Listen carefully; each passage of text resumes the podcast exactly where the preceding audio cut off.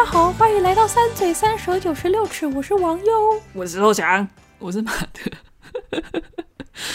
很明显的，这个开头是后来才录的，因为我们把这一集分成上下个 part，然后呢，第二个 part 没有开头，所以我就来补录喽。那我们现在就来听王优分享他喜欢的爱情故事吧。我今天跟硕翔还有各位推荐的是《甜蜜蜜》。甜蜜蜜，甜蜜蜜，甜蜜蜜是一九九六年陈可辛执导的一部电影，嗯、它堪称是华语影史以来最伟大的一部爱情片。真的假的？哈哈，没有啊，就是有一些人会这样说啦。Okay. 嗯嗯嗯，但是他的确就是享誉盛名。对，然后他的男主角是黎明，女主角是张曼玉。然后还有嗯，重要男配角是曾志伟，对。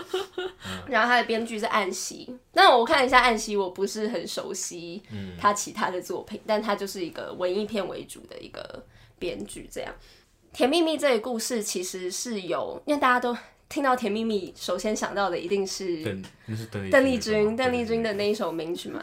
对，然后其实这这个故事的确也是嗯。从邓丽君作为发想，哦，这两个不是一起出来的，哦。你说电影跟邓丽君吗？对啊，我以为这是他们不是一起出来的，嗯，是根据邓丽君她最红的那个年代，嗯，就是大概八零吧。啊，对不起，原来这么早，时代感有点错乱。就是这部片是想要纪念他，嗯嗯，然后呢，它的设定是在邓丽君非常。活跃在两岸三地都非常活跃的那个时期，嗯，虽然说整部片重点不会一直一直绕着他打转，但是中间大家就会可能被他的歌声啊所萦绕，然后他的某一些点会影响主角之间的互动、相遇之类的，嗯，这样，因为他是致敬，但其实主要还是一个爱情故事。然后我自己个人很喜欢这个爱情故事的点是，我觉得从爱情很可以看得出时代的变迁，我喜欢它看似是一个很简单的主题，但它其实可以看到很大的事情，就是它作为一个时代的切片，对，是是是，因为它整部片横跨的时代也也非常的非常的长，这样，嗯，嗯大概应该是有十几年啦，嗯嗯嗯，这样讲好像没有很长，但是那 那那几年很动荡，所以呢，感觉发生了很多事情。那其实故事的设定是说。黎明所饰演的人叫做李小军，然后李小军是一个来自天津到香港打拼的一个年轻人，然后对 打拼我有手势，我每次打拼都会有两个拳头这样指出来，同志一起努力那种感觉。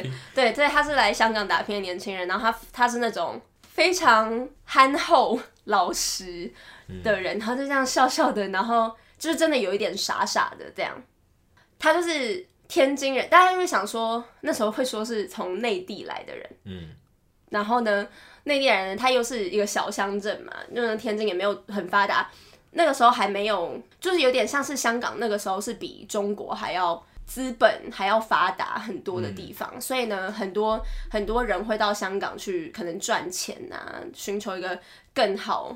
更富有的将来，这样对，去打拼，再次对，所以呢，李小军他就是依靠的人，就是他的姑妈。然后呢，姑妈就请人家给他介绍工作，他就是去烧腊店切一些鸡鸭，送鸡鸭这样。但其实还没有到厨师，还不是到厨师这样。然后呢，李小军就是一个。很单纯、很朴实的年轻人，然后在在香港的街头，那时候也是很繁荣、很热闹。但他就是骑着脚踏车，然后穿着一件白衬衫去送一些鸡鸭，这样。嗯嗯。然后李小军在天津有一个情人叫做小婷。整部片的大概前半段就是小军会一直写信给小婷，就偶尔会有小军的口白，哦、然后就会说：“亲爱的小婷，嗯，香港是怎么怎么样的啊？然后呢，最近我怎么怎么样？那你在天津好吗？这样就是他跟小婷会这样书信往来。嗯，然后天津来就有点像是土包子嘛，对不对？所以就香港很多东西对他来说都很新。嗯，然后。有一个很可爱的地方，就是也是他跟女主角张曼玉，张曼玉饰演的人叫做李翘，翘起来的翘，李翘，李翘。翘，呃，李他跟李翘，李小军跟李翘，都姓李吗？李黎明的黎，跟李李小翘军跟李翘哦相遇的地方，就是在那时候，就是李小军，他就口白念到，他说：“小婷，我我接下来要去一个全天津的人都没有去过的地方。”然后呢，就会慢慢的 zoom in，就是整个。清晰画面进入一个麦当劳的 的画面，麦当劳招牌，所以呢，他就就看到他就在排队，然后很期待，他们都没有吃过麦当劳。那时候天津还没有麦当劳。天哪，我没有办法想象。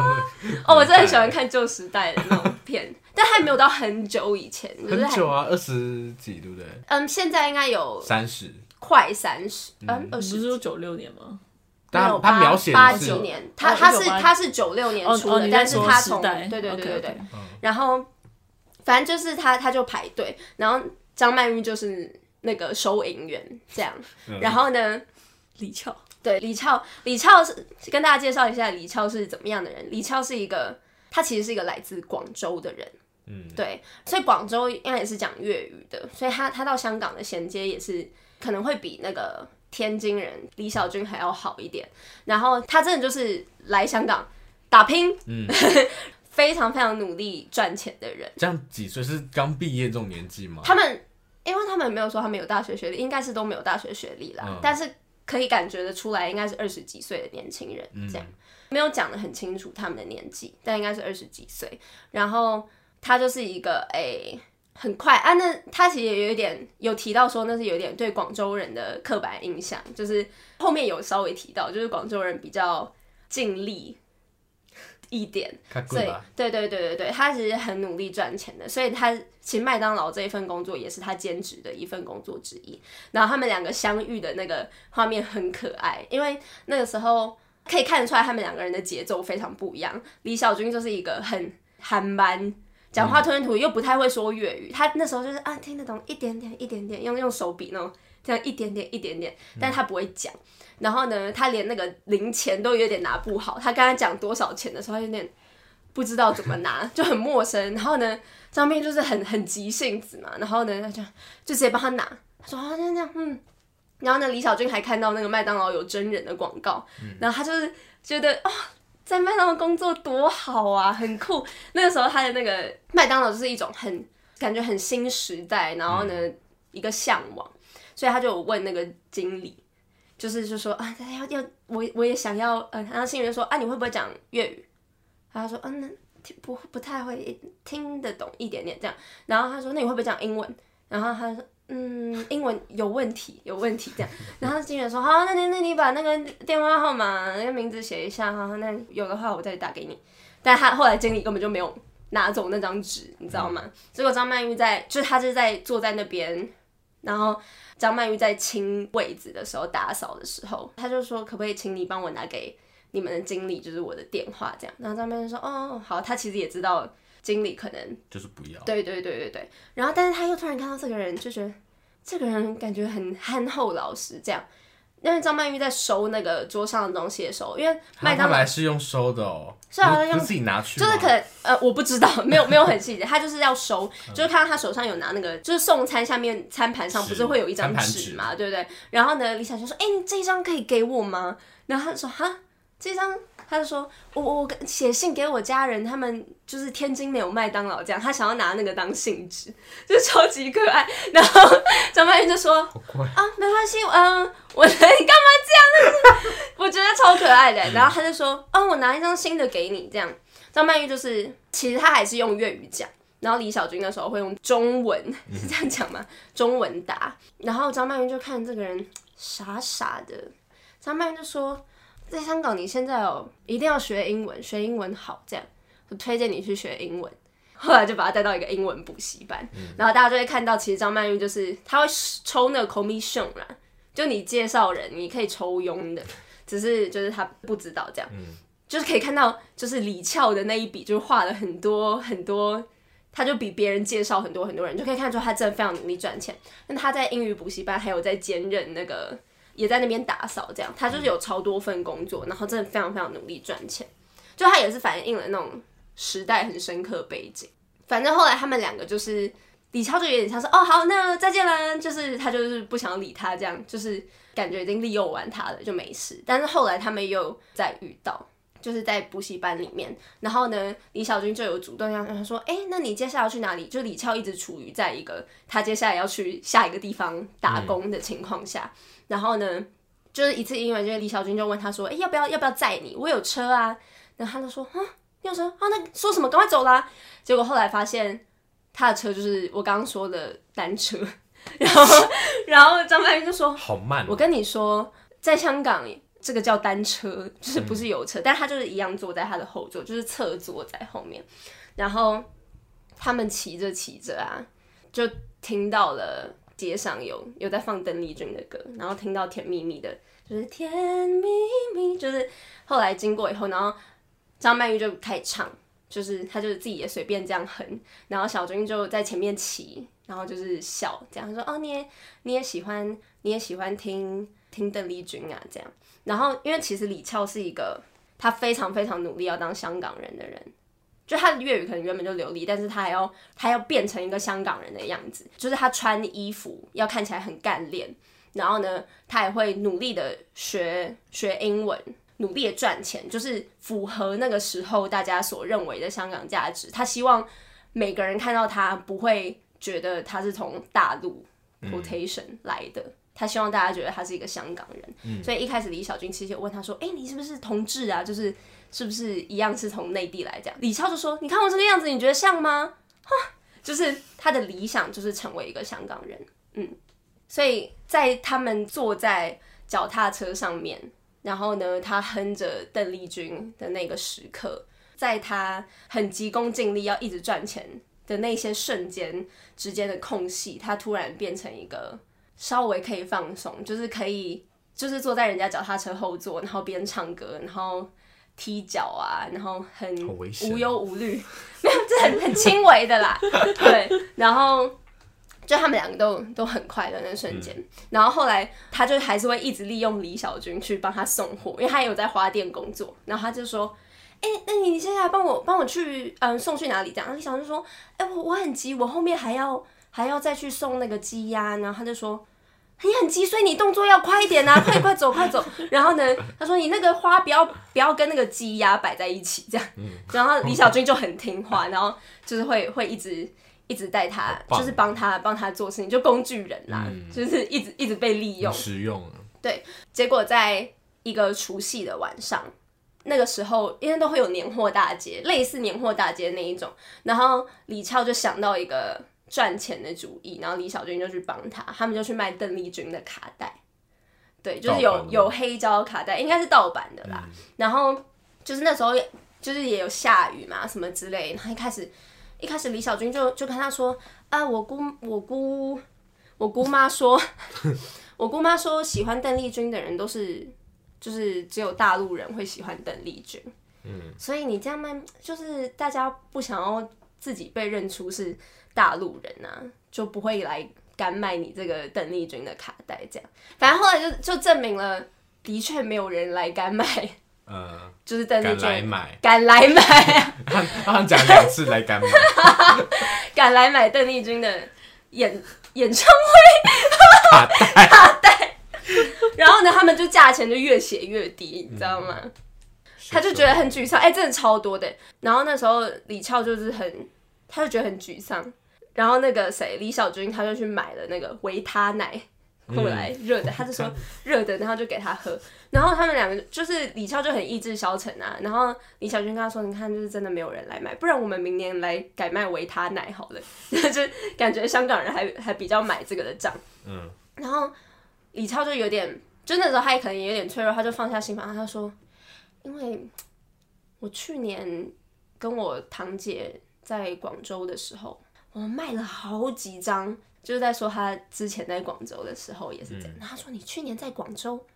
然后他说：“我去年在广州，前年也在广州，今年才来香港。”就是他就表明了自己是真的是同志这样。嗯、他然后就是有点像是他跟他感觉关系更进一步。他就说，因为就是他原本就是一个很好强的人，然后呢，我刚刚就说他一直极力想要证明自己是香港人，嗯、所以他也。不太喜欢这样跟人家说他的背景，怕人家瞧不起他。嗯，这样。反正后来李翘就跟他说：“你是来讨我便宜吗？你是不是要来占我便宜？”然后呢，李小军就说：“明明就是你占我便宜比较多。”就是他他自己就嘀咕，他自己其实心里也都知道。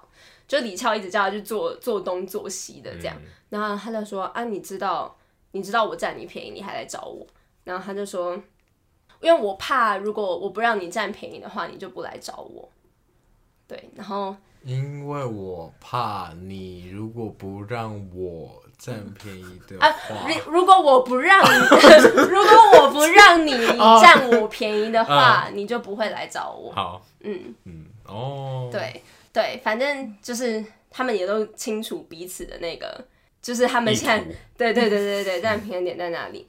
反正后来他们就东西也也卖不出去，他们就就回去，可能一起吃个饭这样。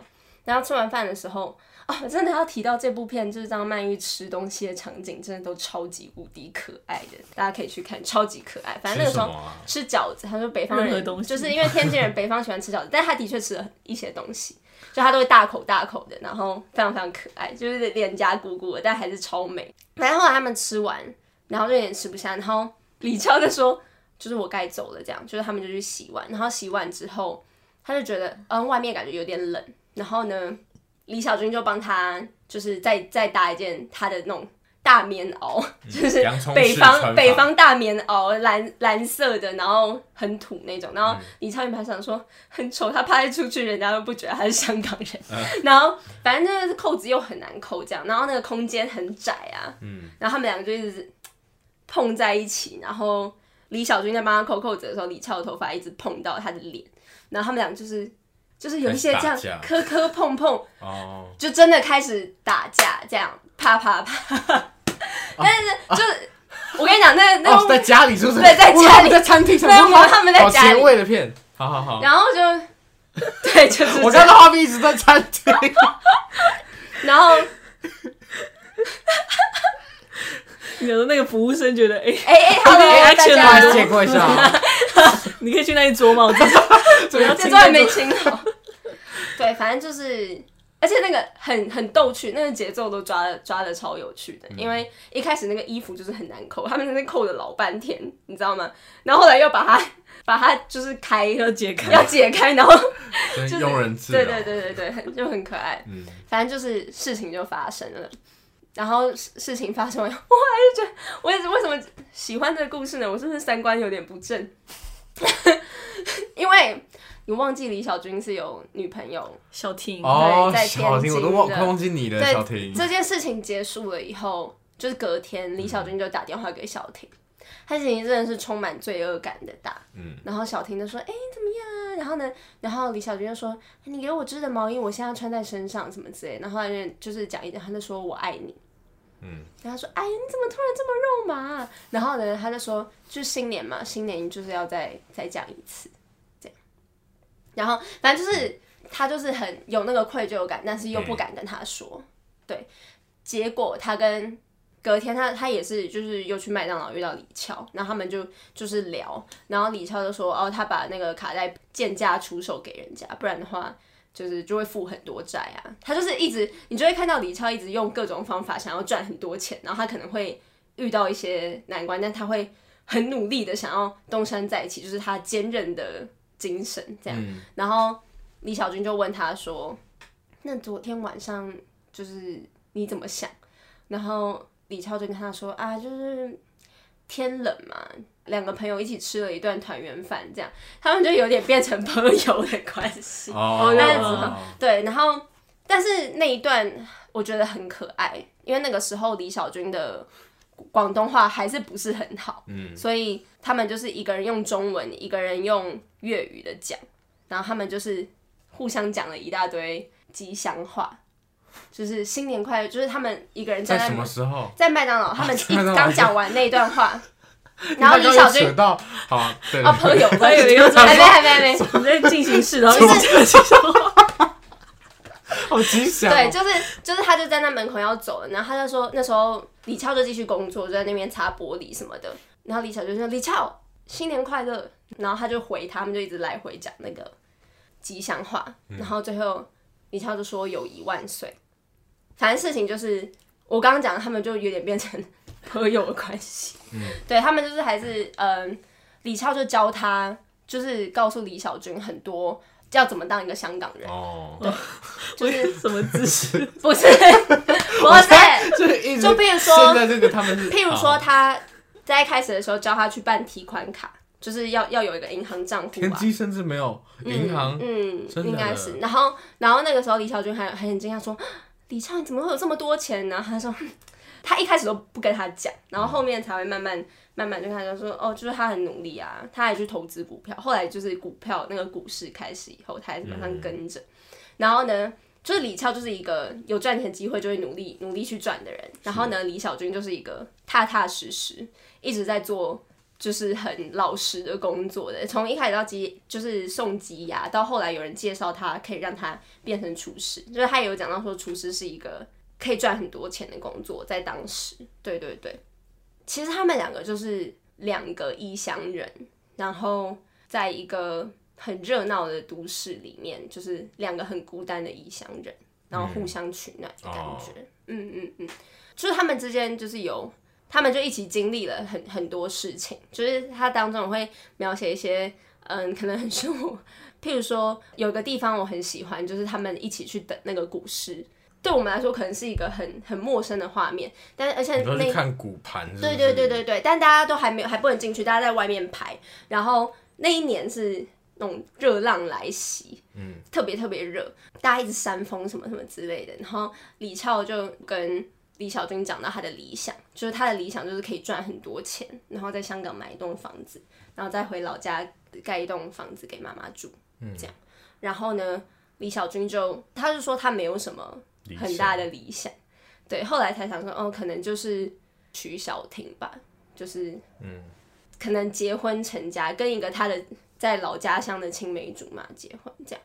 反正就他们两个也蛮不一样的，嗯，但是我觉得他们也互相的在。在影响李小军一直在李翘的身上学学会可能另一个观点，就是跟他很不一样的个性跟行事模式。嗯，然后那一幕有很可爱的一个点是，李超突然看看到李小军的屁股口袋里面，他说：“你屁股怎么那么脏啊？”然后呢，李小军就拿出来一坨已经融化的巧克力，他说：“啊，我怎么我要买给你吃的啊？”然后呢，因为太热了，就已经融化在他的。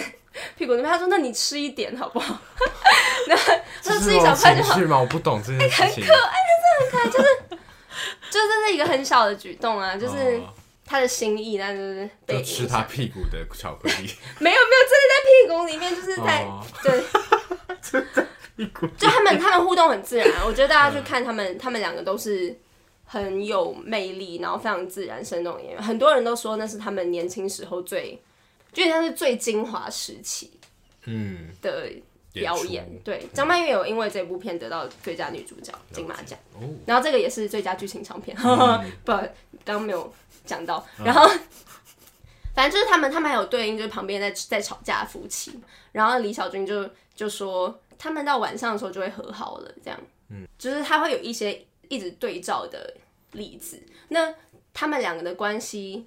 就一直维持这样很奇怪的朋友间，就是取暖的朋友的关系。那他们这个关系的失去平衡的点是，应该是金融风暴啦。然后呢，李超就因为股市大跌，大赔，对，他就是几乎输光了他所有的钱，所以他就去，他就去做按摩，但他不是纯的吗？其实。他电影带的视角是一个女生，然后就说：“嗯，对，我们现在这里就是，他就跟他介绍一下那个环境，然后就跟他说，嗯，小费要赚多少，就是你自看你自己啊，看你自己做到什么程度，反正你赚什么就是你自己拿，嗯、对。但李翘看起来啦是没有没有做到赚小费，对对对对对，但他在在那个地方他就认识了曾志伟。”就是豹哥，他其实是一个终于男二出来，对，就是一个黑道老大。他其实会蛮长，就是一个黑道老大。他真的是一个蛮酷的人，蛮飘配的那种感觉。嗯、因为一开始李超有跟他讲说，因为他其实是因为曾志伟一直以来都有一个固定的按摩师，但是那个按摩师没空，所以呢，李超就来代班。然后那个时候他他胸前还别了一个小小的米老鼠胸针。那为什么呢？就是反正曾志伟就说，如果我等下把你换掉，如果你力道不够强，我把你换掉，你可别哭啊。然后李超说，我已经二十多年没有哭了。然后呢，后来有提到说我什么都不怕，我就只怕一个东西，就是老鼠。他就是最怕老鼠，他别了一个米老鼠在他 他的胸前，可能是可以辟邪吧之类的。然后他说，那你那你二十多年没有哭，刚刚为什么？他一抬头看到他就是眼睛红红的。他说，我承认我是看到你的。金手表有点眼红，所以他就一直不会表达他是一个可能爱钱的人，嗯、然后也是的确有一些风骨，但是他在做这个按摩业之后，刚好李小军他就变成一个，他就升等当厨师，所以他的环境其实比就是有点像是他们的那个，对对对对，平衡就有点失衡。然后有一次李小军就是他想要买礼物回去，就是送回去给小婷，嗯，然后他就请李翘去帮他挑。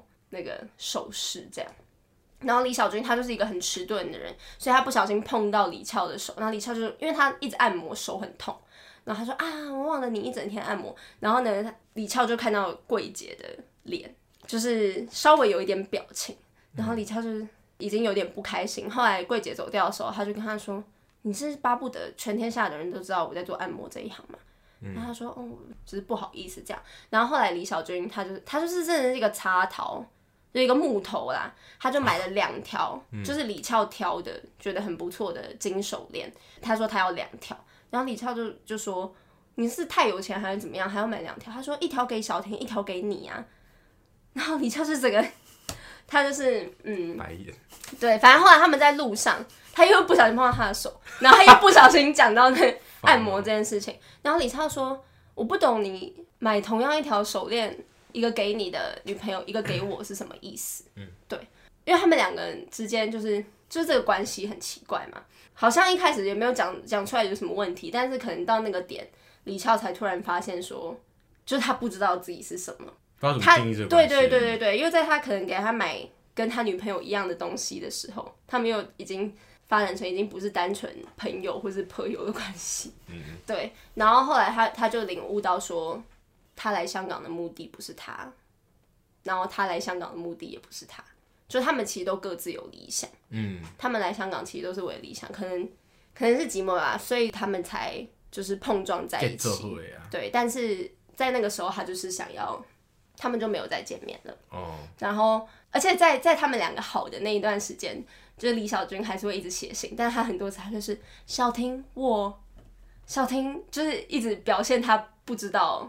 要讲怎么怎么跟小婷说，或者是要怎么面对他。嗯、但后来就是他们两个决裂以后，镜头带到的就是李小军的脚踏车都生锈了，就是表现他没有没有再骑了这样。然后他们两个之间就就没有很多的联系。然后他们再次的碰面是李小军跟小婷要结婚的时候，然后小婷来香港，然后李超就跟小婷有点像是，因为小婷她也。小婷也是一个很 很淳朴的女生，然后她的本业是跳舞的，然后她一开始来香港就觉得很无聊，然后李超就说要帮她介绍。李超那个时候已经变成了有点像是房地产，就是他他也投资很多事业，因为他那那后来就跟豹哥在一起，豹哥就一样是黑道老大这样，李翘就有点成为小婷的一个朋友，这样他真的很照顾他。其实我我就觉得，虽然这个他们两个。背叛他的女朋友这件事情真的蛮糟的，但是他不是，你看他们的互动可以知道他不是那种就是绿茶婊嘛，就他不是那种，哦，就是表面上跟你讲，他其实就是，你都不像艾米丽那样就对了。对啦，不是，就是他他们是都有愧疚之心，然后他们很很想要 move past，就是他们两个没有想要再提起那个往事，但是对他们之间都还是有一点。我觉得他们之间，他们一起熬过了一段很艰难的一段时间，就是同在异乡，然后为理想打拼，很寂寞的那一段时间，他们的那种感情是很难被取代的。就是在小婷刚他们结婚的那那个晚上，然后小军就有跟他就跟小婷讲说啊，如果前几年你在香港就好了，就是可以看得出来，他其实那段时间真的也是很寂寞，就也可以看得出来，时间跟距离真的是。一段感情很大的考验，嗯嗯嗯嗯，但的确，他们两个就是有做了对不起他的事情，然后重点是他们又在做第二次对不起他们的事情，真的。对，就是因为其实他们也都一直保持一个距离，他们也有点芥蒂。对对对，然后但是有一次，又是邓丽君又出现了，嗯，就是有一次他们先带小婷去上班，然后只剩小军跟李翘在车上的时候，后来经过那个大街上，大家就就看到人群簇拥，然后就看到大家在跟邓丽君要签名。那时候邓丽君在香港。但是后来有人扮的啦，不是真的邓丽君这样。Oh. 然后李小军就非常非常兴奋，然后呢，他就去找他要签名，然后李翘就看着他，就是看着他很兴奋去要签名。后来他就要了一个邓丽君的签名，在他的外套 背后外套上面。嗯、然后他后来走远的时候，就是李翘就坐在车上，然后手放在方向盘上，这是一个很很经典的电影画面。然后他就是把手靠在他的。啊，把把肩把下巴 对靠在靠在他的手 上，在方向盘上面，然后看着李小军很雀跃的走远，然后背影就是有那个邓丽君的签名，就有点像是那段过去，就是他们身为中国同志那种异乡人，然后互相依偎的那个回忆，可能又涌上，然后他就是头就低下来，然后不小心就叭。按到那个喇叭，车子的喇叭，嗯，然后李小军就回头，嗯、然后就撞他，哈，没，没有没有没有，他没有在开车，他是停在路边的。哦、然后呢，李小军就走回来，然后他们就李翘就探出车窗，然后他们就拥吻，嗯，对，然后拥吻之后，他们又回到了嗯，他们以前常去的一个宾馆，然后他们就发现自己做了很很错误的事情。所以他们说，他们真的很失败，非常非常失败。嗯、就是，但他们就看到，他们就开始分析那个房间，就是什么是新的啊，什么是旧的，这样。然后他们就说怎么办？然后李小军就说他会去跟小婷说。然后李超就说那我怎么办？然后他就说你可以自己决定，就是你要不要可能跟豹哥说，或者是你想要做什么样的决定。反正小军就真的去跟小婷说，然后小婷就很难过嘛。小婷真的蛮可怜的。嗯、然后小婷就问他说什么时候开始的啊，什么之类的。然后小婷就说，小婷就开始很激动，他就说我们我们收行李，我们赶快回天津。这样，他就说如果你没有来的话，没有来香港，可能一切事情都不会发生。然后那小军就什么都没说。然后后来小婷他就慢慢动作就慢下来，然后他说，可是你到底是来了。然后他也来了，嗯，然后我也来了，然后小军就说我们回不去了，嗯，嗯，对，然后后来小军他也是很努力的想要弥补，就是他也不是说要求得他原谅他，我觉得那一段真的蛮感人，就是他有在写信给他，那因为他一开始是有有想要再陪他去上班什么之类，然后小婷就说他现在在努力想要自己一个人过生活。反正后来就是后来小军小军又发现他的姑婆过世了，然后姑婆这条线真的我觉得也非常可爱，因为就是这部片它叫《甜蜜蜜》嘛，它好像原本的名称是想要它的英文名称是 Comrades Almost a Love Story，就是嗯，Comrades 就是同志，就是他们讲的就是他们可能来自大陆的同胞这样，嗯、然后 Almost a Love Story 就是几乎差点要是一个爱情故事，但其实在这部戏里面的每一段感情都是。快要是一个，几乎要是一个爱情故事。那我再回去讲姑婆的那个点，姑婆就是从一开始的时候，姑婆就会一直提到一个人，叫做威廉·河顿，就是一个知名的好莱坞演员。这样，然后姑姑婆姑妈就是会一直说，以前我年轻的时候，威廉·河顿来来香港拍戏的那一段时间，我跟他有短暂的一一段恋情，我还去看他拍戏。然后呢，我最开心的一段回忆就是。他带我去半岛饭店吃饭，然后呢，旁边人都说笑笑哎啦，笑哎，就是疯子这样。嗯、然后后来就是在姑婆，到底姑妈还是姑婆，我一直讲错。姑妈，姑妈，姑妈过世以后，姑妈把所有的东西都留给了小军，因为他是他唯一的亲人。嗯、然后小军就就读了姑妈那封信，然后还有姑妈留下来的一个小箱子，里面就真的发现。他跟威廉·河顿的合照，嗯，然后还有姑妈就是写信里面写说，因为他真的很喜欢他带他去半岛饭店吃饭，所以呢，他还偷偷偷了很多半岛饭店的刀叉，然后餐就是那种餐巾纸啊，嗯、然后很多就是其实真的偷超多东西的，因为他就是一直翻出来，然后就会翻出很多吃饭用的东西，然后还有他们的合照，还有姑妈年轻的时候真的很漂亮的照片，然后姑妈就说：“哎也好啊，就是她原本一直很希望说有一天威廉·河顿会再回来找她，嗯、但后来她就说啊也没关系，因为我现在也老了。”也跟那个时候不一样了，这样，嗯、反正就是他，他跟他也是一段差点、嗯、对照，对对对对对。嗯、然后，反正小军就是把他剩下就是姑妈留下来的钱都给小婷，他就是有写一封信给小婷，就是说小婷就是我真的不不求你原谅我，然后对，但我真的希望你过得很好，嗯，所以他就是把东西都都留给小婷，然后他就说他要离开了，他就离开香港。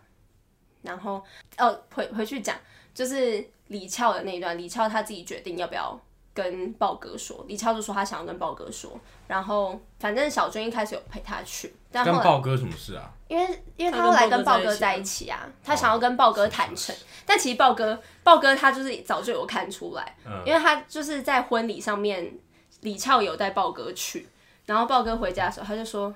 我看你啊，就是一看就知道跟那个小那个那个新郎以前一定有一腿这样。嗯、然后他说你不要乱说，反正豹哥就是豹哥就是一个真的蛮蛮潇洒的人。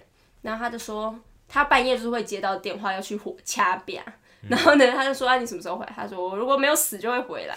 他说我会等你回来。但是那个晚上就是他他没有办法断了他跟小军的感情。嗯、然后他想要跟豹哥坦诚的那个晚上。后来又发现豹哥遇到了麻烦，因为他回家的时候，警察就在门口，然后警察就说他们只是要豹哥就是变成污点证人这样，但豹哥就是准备逃亡，因为他是一个很有义气的人，嗯、他说要他成为污点证人，就是要他去死，然后他原本叫李翘不要去找他，但李翘就透过他的小弟去找他，然后李小军就陪他去，但那个时候豹哥已经他已经在坐船，坐往台湾的船，他要逃去偷渡去台湾这样，然后呢？李翘就跟小军说：“你你在这边等我，我很快就回来。”他就是坐小船去找他，然后他也进去，然后就看到豹哥的背影。然后豹哥说：“你怎么来找我啦？就叫你们，叫他们不要来，叫你们不要来找我。”然后呢，然后他就说：“就是我担心你啊。”然后他就说：“我跟你说，去回家洗澡，睡一场觉，隔天醒来路上满街都是比豹哥还要好的男人。”然后李翘就开始哭，他就觉得对不起他吧。嗯，然后豹哥就说：“你真的不要担心我，我在台湾也有女人的，台北有一个，台中有一个，高雄、花莲、阿里山有一个，他就是很疯，他就是想要他放手这样。嗯，但是后来李翘没有回去，就留李小军一个人在大雨的港口，他就撑着伞，然后在那边等他，但他没有回去，就在他们感觉最接近真的要成为真的爱情的那一刻。”他们还是没有成，嗯。嗯，然后后来就是刚刚讲的李小军，他就是到纽约，然后因缘际会的豹哥跟李翘也逃亡到纽约，这样，但是豹哥就是遇到那种美国街头的小混混，然后被被枪杀，就是这一切都是蛮蛮命运跟机缘的啦，反正就是李翘他就是二十年来就是第一次真的大哭，就是看到、嗯。豹哥遗体上面那个米老鼠，后来 因为豹哥知道他怕老鼠，然后有一次按摩的时候，他就跟他说：“我带了一个你好像很害怕的朋友。”就是他刺了一个米老鼠在他身上，就在那种恰恰龙恰猴的中间有一个米老鼠，然后他就看着那个米老鼠开始大哭，然后他们就是彼此这样过的生活。然后后来也因为豹哥他过世，然后李翘被那个官方的人发现，就说他的签证已经过期，他要被。强制，对对对对对。然后有一次就是在他坐计程车的路上，他就突然看到纽约的街头有一辆脚踏车，哦就是一样白衬衫，然后脚踏车这样驶过。然后他就是很冲动，就马上下车。然后原本一开始那个路上的那移民局的人还在那边说：“哦，今天又不知道第几单哦，然后要不要让他自己去坐公车啊？就是他如果有机会逃掉的话就逃吧。”结果他就真，他 就真的跳下去。